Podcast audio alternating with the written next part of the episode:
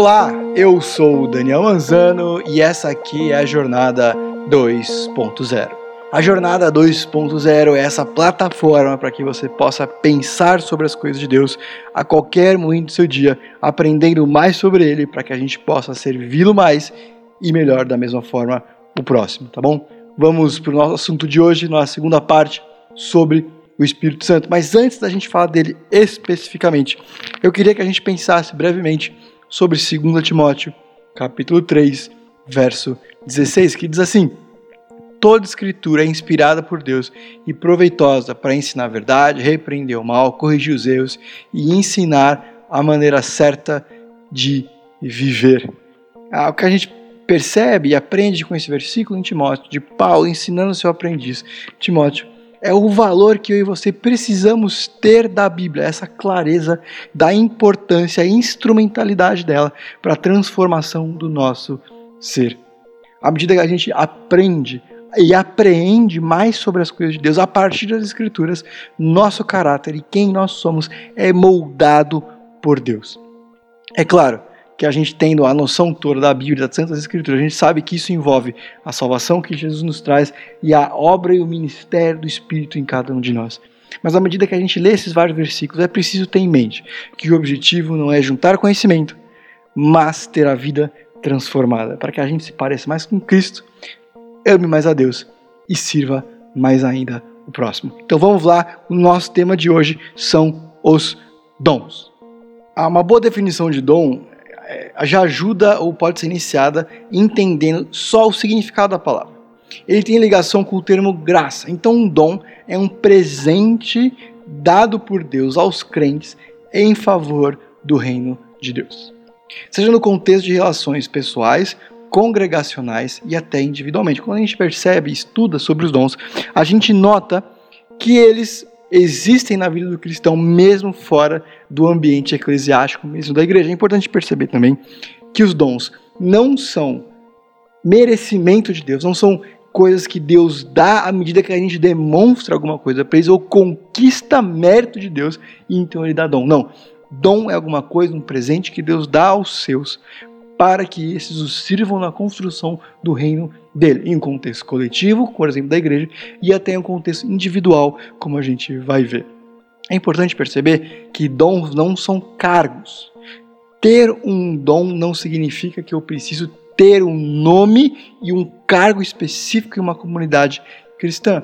Eles não são, como eu já falei, ativados única e exclusivamente no contexto da igreja. Tá bom? Ah, os dons eles podem ser perfeitamente usados em outros ambientes para qualquer tipo de atividade, na verdade. Ainda que a glória e o resultado, em um certo sentido, sempre vão ser de Deus, mesmo que eu não esteja agindo em uma atividade eclesiástica por definição ou por percepção. E aqui a gente precisa fugir de dois extremos quando a gente pensa sobre os dons, como a gente vai ver aqui. Primeiro, que os dons foram dados antigamente, só quando Jesus estava aqui ou nos primeiros momentos dos apóstolos. Então, alguma coisa que veio ali atrás na história da igreja e ficou para trás. Não. Quando a gente vê a dinâmica, como a gente vai ver especialmente em Efésios, na carta de Efésios ou aos Efésios, os dons são coisas dadas a Deus, são dados por Deus para um serviço da comunidade, especialmente. E dois, uh, é um erro muito comum até, de alguém ou indivíduo servir apenas quando descobre o dom. Então, a pessoa só começa a participar da vida eclesiástica, do serviço em si, quando finalmente sabe para que, que está ali ou o dom que Deus deu àquela pessoa. Não. Apesar de existir um dom específico de serviço e uma série de outros dons, o serviço não está circunscrito exclusivo a, ao dom ali recebido. Um exemplo que eu tenho, um exemplo bem triste, na verdade. Uma vez eu estava conversando com um pastor um pouco mais experiente que não é da nossa igreja, tá bom? E, e aí eu estava conversando com ele sobre seminaristas, sobre seminários, e aí ele virou para mim e falou: Olha, eu desisti por muito tempo receber seminaristas de tal seminário. Né? Ou pelo menos eu criei uma resistência bem grande sobre os seminaristas ali, por um motivo muito simples. Porque mais de uma vez aconteceu o seguinte comigo. Mas um exemplo me, eu guardei e vou compartilhar, ele falando para mim. Eu tinha um seminarista aqui que eu pedi para realizar uma tarefa específica era alguma coisa ordinária, alguma coisa mais braçal, como carregar alguma o ponto A ao ponto B. Acho que era uma caixa de som. Ele é seminarista, portanto, ele está envolvido ali no contexto de ensino. Ele é alguém que está envolvido com a, dar estudos, pregar, pequenos grupos, esse tipo de coisa.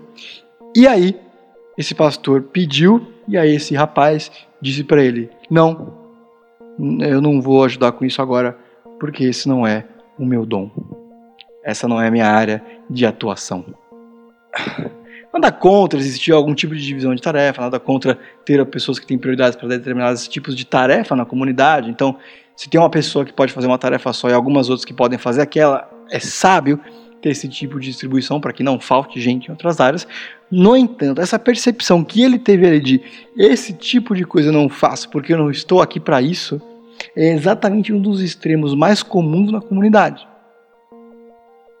De entender o serviço como aquilo que eu faço exclusivamente a partir daquilo que Deus me deu. Não. O serviço ou o servir na igreja e aos irmãos é alguma coisa universal em que todos os crentes devem e precisam estar envolvidos. Um terceiro erro comum, na verdade, é medir envolvimento com Deus, o caráter, com a quantidade de serviço. Então, um erro comum para muita gente é a confusão de estar fazendo muita coisa em um contexto eclesiástico de igreja e achar que isso é a principal e a maior demonstração de um caráter aprovado por Deus. Isso é ativismo, né? A gente não mede necessariamente todo de um caráter de uma pessoa pela quantidade de coisas que ela faz na igreja. Tem a ver com coração, tem a ver com fazer, mas é importante que a gente tenha essa clareza de não adianta se ocupar com as coisas da igreja para parecer que está servindo ou que é alguém que ama mais a Deus.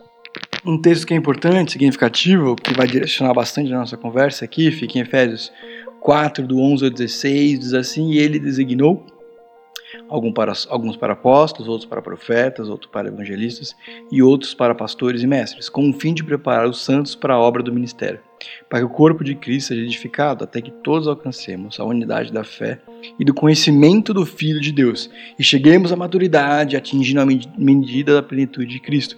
O propósito é que não sejamos mais como crianças, levados de um lado para o outro como pelas ondas, nem jogados de cá para lá por todo o vento de doutrina e pela astúcia e esperteza dos homens que conduzem, induzem aos erros. Antes, seguindo a verdade e amor, cresçamos em tudo naquele que é o cabeça, Cristo. Dele todo o corpo, ajustado e unido pelo auxílio de todas as juntas, cresce e edifica-se a si mesmo, em amor, na medida que cada parte realiza a sua função. Três boas conclusões do que a gente leu aqui em Efésios 4, 11 a 16. 1. Um, os dons são distribuídos por Cristo. Jesus é aquele que dá e entrega os dons, tem participação nesse processo. Dois, o Espírito também está presente nessa distribuição.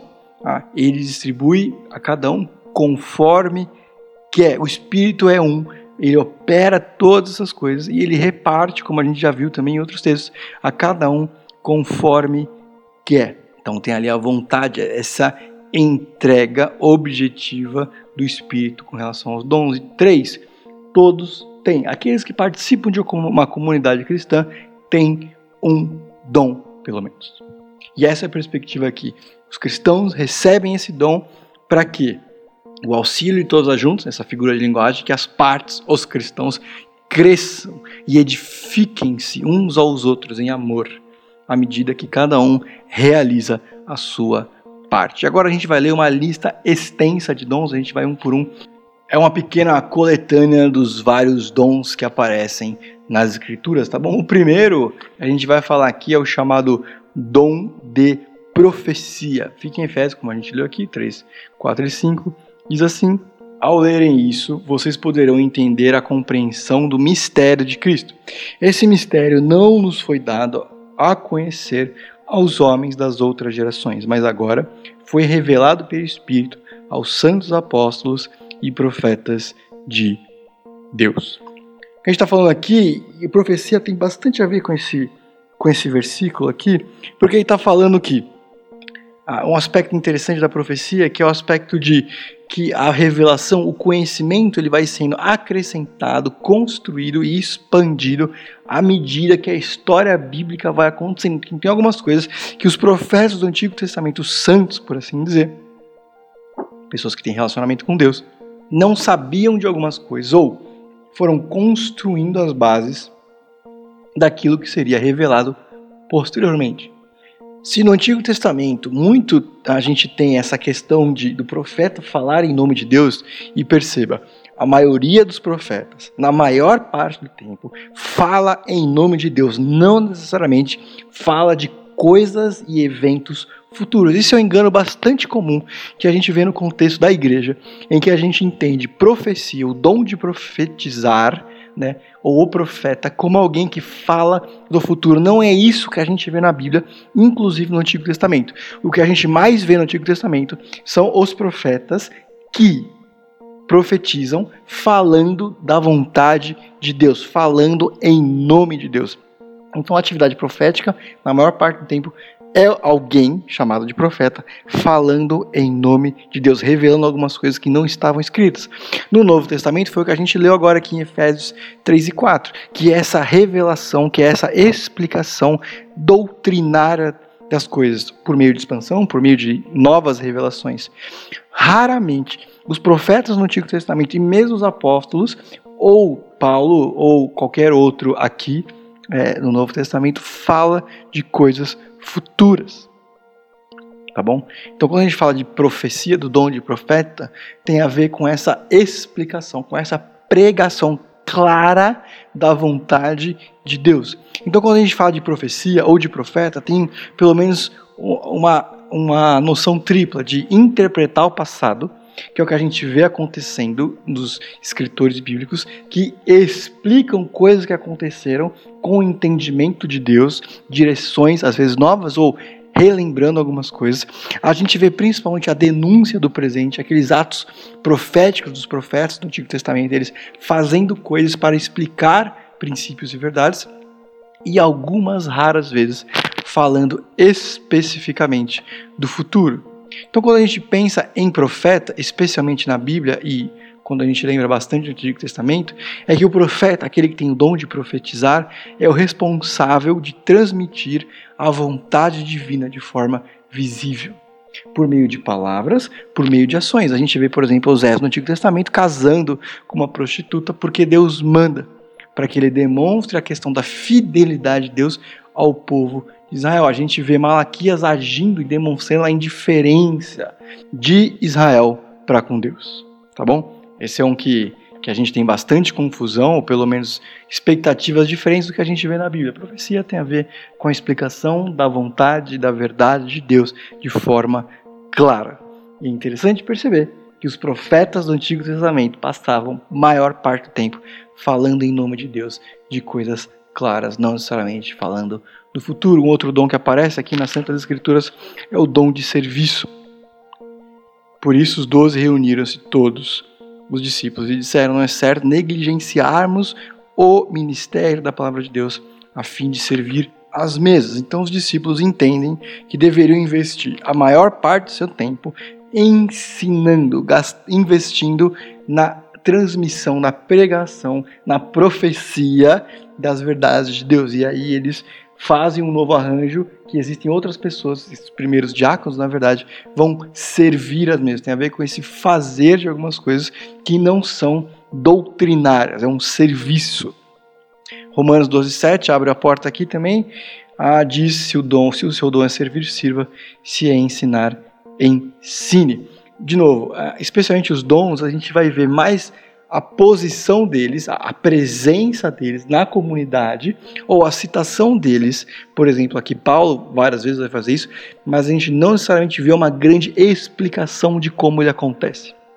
Tá?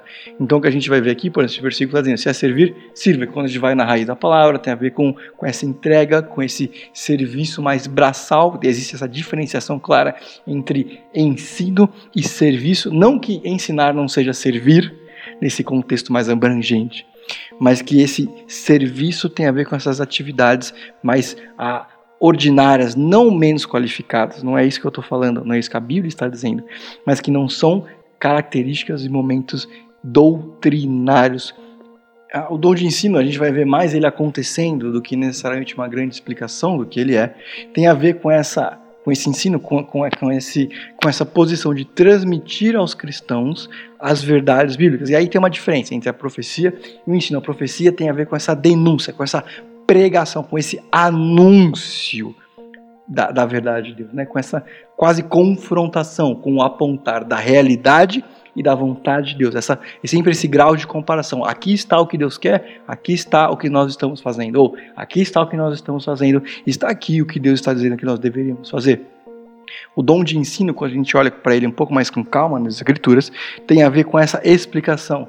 Diria para você que se trata da capacidade de transmitir a verdade de Deus com clareza e autoridade para que haja esse amadurecimento. Então, ele tem a ver com esse crescimento junto, de proteger a igreja de falsas doutrinas, de fornecer bases teológicas, para que a pessoa, tendo e retendo esse conhecimento, viva com retidão, viva com santidade, viva a partir da vontade de Deus. Então, profecia tem a ver com essa denúncia, com essa comparação, com essa confrontação da sociedade dos valores mundanos com esse anúncio, com essa propagação, proclamação. E ensino tem a ver com essa construção. Um outro dom, Gálatas 6:1 diz assim: Irmãos, se alguém for surpreendido em algum pecado, vocês que são espirituais devem restaurá-lo com mansidão. Cuide, porém, para que cada um também não seja tentado. Essa aqui é a descrição do dom de exortação. E é interessante perceber que o dom de exortação tem um objetivo claro, a restauração restauração daquele indivíduo nos princípios e na convivência cristã. O dom de exortação não é o apontar do dedo, não é o acusar, não é o dom, não é, o, não é a função de promotor no corpo de Cristo. Não é o acusar para condenar, não é o apontar o erro para excluir, é o apontar o erro para que essa pessoa seja remendada. Esse aqui é um bom entendimento que vai aparecer também, que eu aponto aquilo que a pessoa está equivocada a partir da verdade de Deus, para que ela entenda onde tem falhado e para onde deve caminhar. Então, exortar não é ficar dizendo para os outros o que eles devem fazer, mas encontrar na Bíblia e a partir dela o erro. Eu não digo para o outro que eu acho que ele deveria estar fazendo, eu prefiro que ele faça. Mas a Bíblia diz, ensina e conduz. Então é o amoldar de alguém na verdade bíblica. E perceba, com mansidão, com espírito humilde, de quem não vai lá para encontrar e apontar os erros para dizer seja igual a mim ou veja quem eu sou apenas, né? Tem essa questão de pô, ver que eu estou tentando, ver que eu tenho também caminhado, eu também tenho dificuldade, podemos aprender juntos, isso é positivo. Mas tem essa humildade de saber, eu também estou sujeito a falha. Não é porque hoje eu estou apontando para alguém que eu não preciso estar atento. Perceba que Paulo tem esse cuidado de dizer: cuide, porém, cada um para que não seja tentado. Então, o dom de exortação tem a ver com ajudar o outro a perceber o erro e encontrar o melhor caminho, sempre com mansidão. Lembrando que esses dons que a gente tem conversado estão presentes em Romanos 12, do 6 ao 8, e a gente lá diz assim: temos diferentes dons de acordo com a graça que nos foi dada. Um pouquinho mais para frente, ali no 8, se é contribuir, que contribua generosamente. O que a gente vê ao longo das escrituras é que essa questão da contribuição ela é tanto um dom, mais ou menos pensando em serviço, esse contribuir generoso, de gostar, de sentir e ter esse dom de contribuição envolve a constância da contribuição generosa. É alguém que tem prazer e se encontra no reino de Deus, sendo alguém que contribui com constância e de forma generosa, mais inclusive que os outros. Mas é importante perceber que a contribuição e assim, o, assim como o serviço são coisas universais aos cristãos, ou seja, não tem cristão que não sirva e não tem cristão que não contribua para o reino de Deus. E quando a gente pensa nas contribuições, tem aqueles valores que aqui a gente na igreja sempre lembra, que as contribuições devem ser constantes, elas devem ser sacrificiais e elas devem ser contentes. Mais informações sobre isso você pode encontrar na, na página da nossa igreja, relembrar ali na aba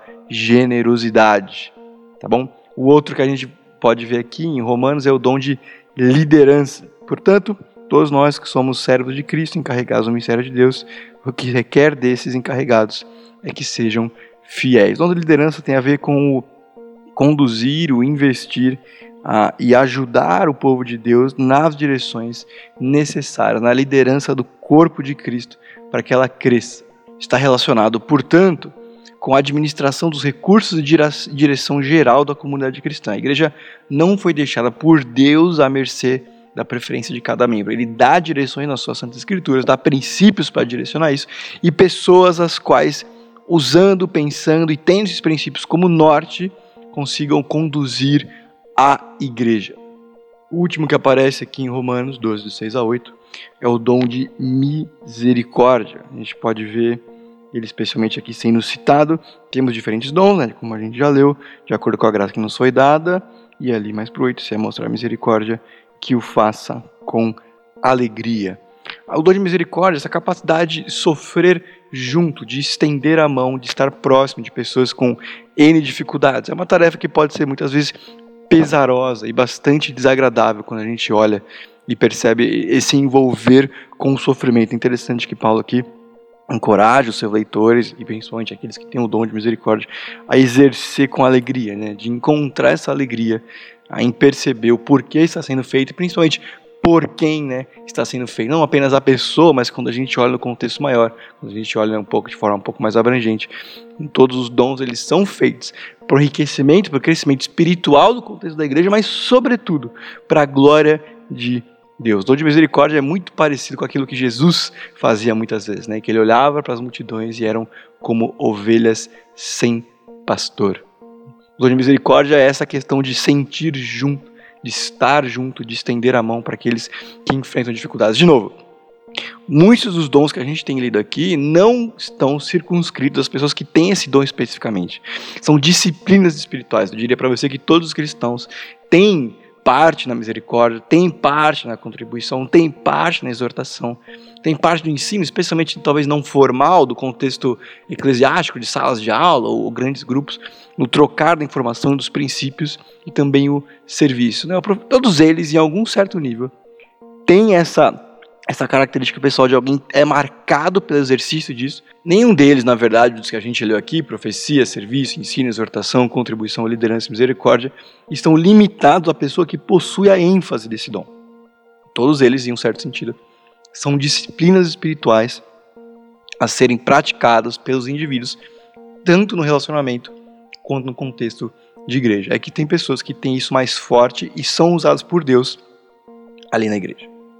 O próximo bloco de dons que a gente vê na Bíblia fica em 1 Coríntios 12, 8 ao 10. E aqui, sempre no nosso relacionamento sincero, aqui em Coríntios, há alguma discordância em conseguir perceber ou explicar o que a gente pode chamar de palavras de sabedoria e palavras de conhecimento. Mas de qualquer forma, eu vou seguir aqui material que me parece bastante razoável essa diferenciação entre os dois. 1 Coríntios 6 e 7 diz o seguinte: Entretanto, falamos de palavras, falamos de sabedoria entre os maduros, mas não de sabedoria dessa era ou dos poderosos dessa era, que estão sendo reduzidos a nada. Pelo contrário, falamos da sabedoria de Deus, do mistério que estava oculto, o qual Deus preordenou antes do princípio das eras para a nossa glória. Essa chamada palavra de sabedoria parece ser o contraste entre aquilo que é verdade de Deus e aquilo que é falsa sabedoria, uma filosofia vã, mundana. Então, é alguém que consegue explicar e diferenciar essas duas coisas.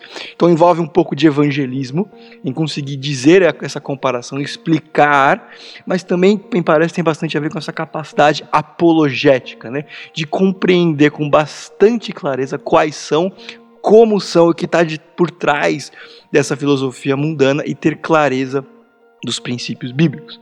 Outra coisa que aparece aqui é essa chamada palavra de conhecimento. Então, ali dos versos 8 e 7, diz assim: ah, Contudo, nem todos têm esse conhecimento. Alguns, ainda habita habituados com ídolos, comem esse alimento como se fossem sacrifício idólatra, e como a consciência deles é fraca, essa fica contaminada. Parece que essa palavra de conhecimento tem a ver com o conduzir e o entender como deve ser praticada aquilo que já é princípio de Deus. Ou seja, esses aqui porque estão habituados a uma cultura idólatra, eles fazem a mesma coisa e têm essa consciência fraca que vai se enfraquecendo e fica sendo contaminada. Então, é a capacidade de conduzir a outros a não apenas perceber quais são os princípios bíblicos, os princípios bíblicos, mas o praticar disso. Então, é tirar pessoas de comportamentos e contextos imaturos, errados, rebeldes. É alguém que tem esse equilíbrio de que sabe e ajuda o outro a praticar. Por último, aparece o que a gente chama aqui de fé, o dom da fé. E aqui é importante fazer uma diferenciação. Esse dom de fé não é a fé salvadora. Porque a fé salvadora é dada, perceba, a todos os cristãos. Todos que são salvos têm fé. Então, quando a gente lê essa questão da fé, perceba aqui a descrição de alguns homens e mulheres de fé na Bíblia. Todos esses ainda viveram pela fé, morreram sem saber o que tinha sido prometido. Viram-nos de longe e de longe as saudaram, reconhecendo que eram estrangeiros e peregrinos na terra. Então é, é uma fé, essa confiança inabalável daquilo que Deus disse que haveria de fazer. Então é, são pessoas que têm uma convicção de origem sobrenatural de que Deus vai agir de, de acordo com aquilo que ele disse que agiria. São pessoas que têm essa confiança. São pessoas que sempre têm e dão essa palavra de segurança nas coisas de Deus. Algumas pessoas têm uma fé inabalável. E isso vem de Deus. Assim como outra fé, essa aqui, esse, esse atributo específico de fé para algumas pessoas é um dom, é alguma coisa dada por Deus, não é alguma coisa que ela gera, mas que Deus coloca essa segurança no coração dela. Para quê? Quando a gente pensa no contexto a, do corpo de Cristo para que ela encoraje os outros. Lembre-se, a aplicação dos dons é para que eles encorajem, fortaleçam e amadureçam a igreja juntamente. Então essas pessoas têm uma fé inabalável para que gerem nos outros ou encorajem os outros a terem essa confiança em Deus. Mais três dons aqui citados: dons de curas e milagres, discernimento de espíritos e falar em línguas e interpretações.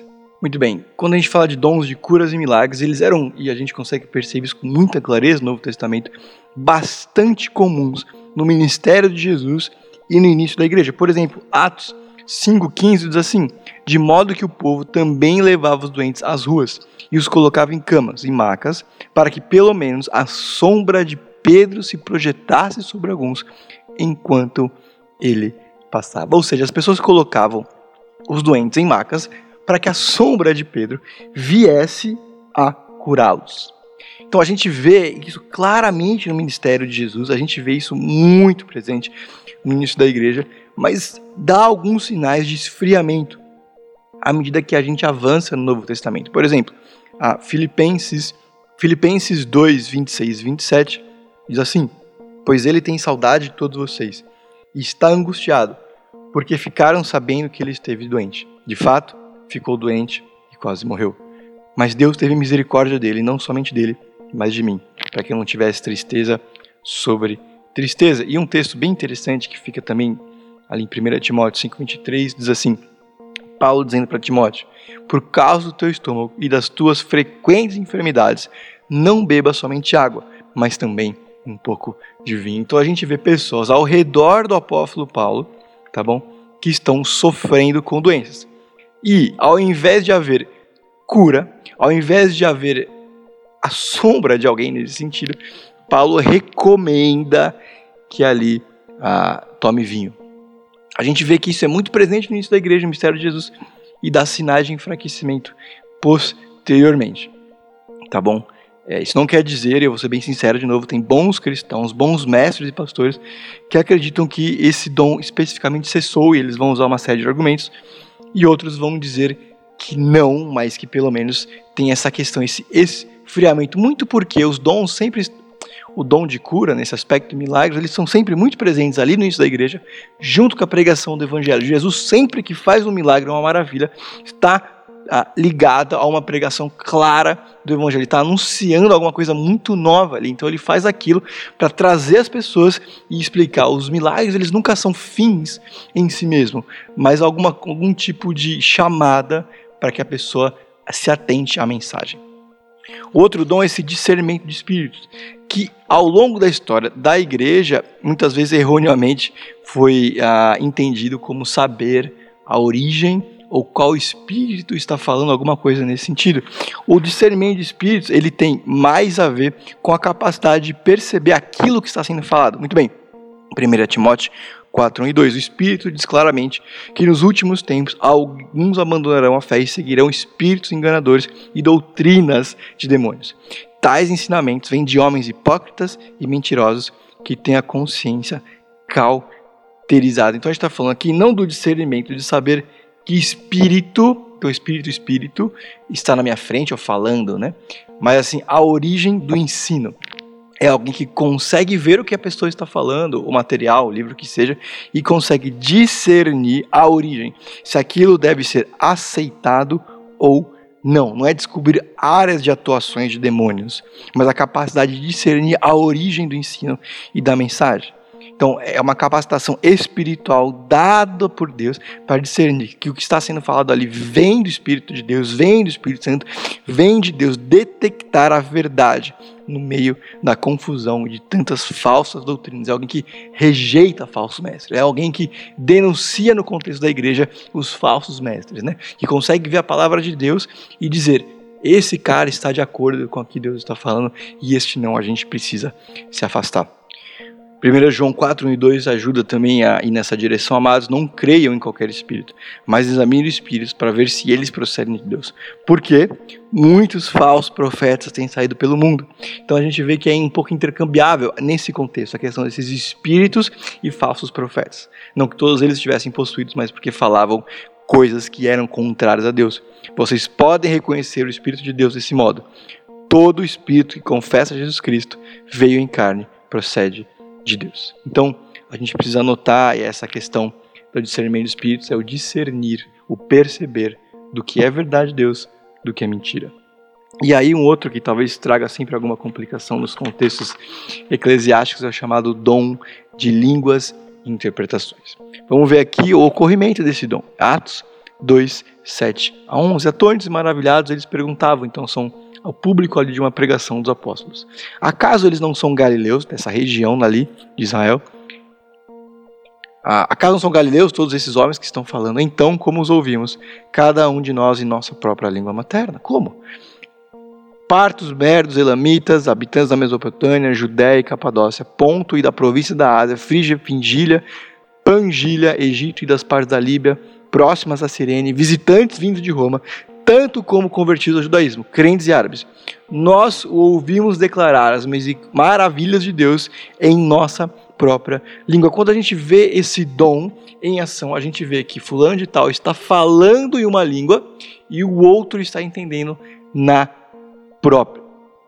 Esse é, é maior e a melhor descrição que a gente tem desse chamado dom de línguas, tá bom? Dentro da nossa sinceridade, eu prefiro caminhar nesse aspecto, nesse entendimento, me parece um pouco mais claro, comum e, e mais simples do que a gente tem lido aqui a respeito desse dom tá bom? Mas existem outros irmãos que vão caminhar algumas outras direções, especialmente quando pensa ali no livro de Coríntios, quando Paulo diz que há um número específico de pessoas para falar em línguas e ele dá mais um número de pessoas para traduzir. De qualquer forma, ele é bastante diferente daquilo que a gente vê muitas vezes nas igrejas e também quando a gente a, acessa a TV ou algum outro tipo de mídia, né?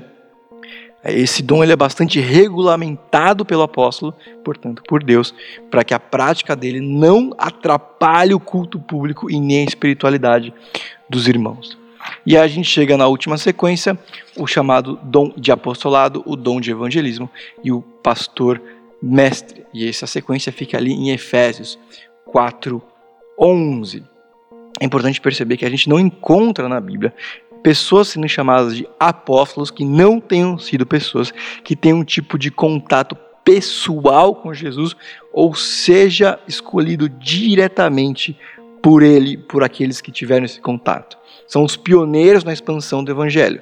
Então a gente vê que esse nome também cai em desuso quando o Novo Testamento avança nós não encontramos no Novo Testamento, depois ali de Paulo, pessoas sendo chamadas de apóstolos, apesar de nós termos pessoas envolvidas profundamente com o ministério e com os apóstolos no serviço deles ao reino de Deus. Tá bom?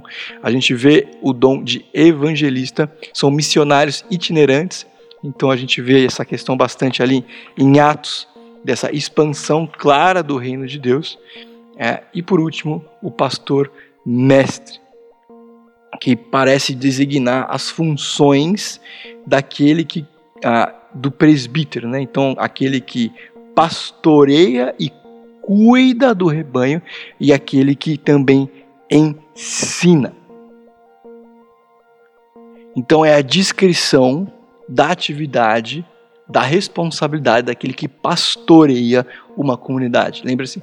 A Bíblia fala em presbíteros, aqueles, aquelas pessoas que conhecem, são mais experientes e têm que ter um caráter aprovado de acordo com as, algumas listas que aparecem no Novo Testamento. 1 Coríntios 5, 2 e 3 diz assim: Apacentai o rebanho de Deus que está entre vós, tendo cuidado dele, não por força, mas voluntariamente, nem por torpe ganância, mas de ânimo, não tendo como domínio soberano de Deus, mas servindo como exemplo ao rebanho.